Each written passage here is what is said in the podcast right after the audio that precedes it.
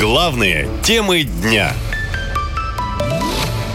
Золушка или Баба Яга? Российские школьники выбирают президента.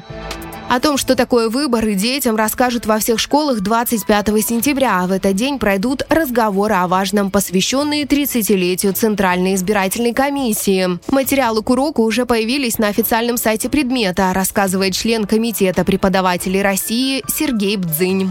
Из опубликованных рекомендаций следует, что учителя должны рассказывать о Центральной избирательной комиссии и российской избирательной системе только в положительном ключе. Вот пару цитат, которые рекомендуют озвучить. Мнение каждого голосующего учитывается. Или вот еще цитата.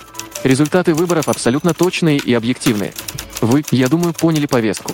Чтобы проиллюстрировать материал, школьникам предложат самим провести выборы. В средней и старшей школе дети выберут, какой объект инфраструктуры необходимо построить, а учащиеся младших классов будут выбирать президента сказочной страны из пяти кандидатов – Карабаса-Барабаса, Золушки, Винни-Пуха, Лисы-Алисы и Бабы-Яги. Соцсети сразу же взорвались шутками.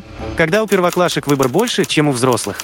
Правильно. Пусть со школы привыкают, что можно хоть за Золушку голосовать, хоть за Винни-Пуха. У власти все равно будут одни Карабасы-Барабасы.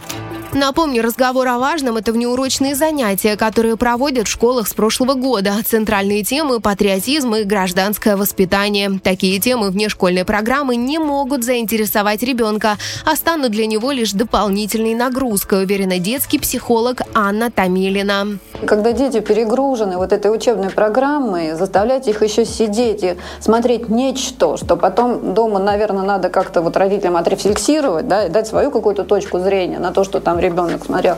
Но это, конечно, не трагедия, но ничего хорошего в этом нет. И все-таки мне кажется, что э, семья большее влияние на детей имеет, чем вот эти 30-минутные разговоры о важном. И если на них, вот на эту группу детей хотели подействовать, то это явно спикеры должны быть какие-то люди, которые были бы интересны этим детям, там, третьеклассникам, одиннадцатиклассникам, и говорили бы они о каких-то проблемах, которые их реально волнуют. Вот 10-11 класс.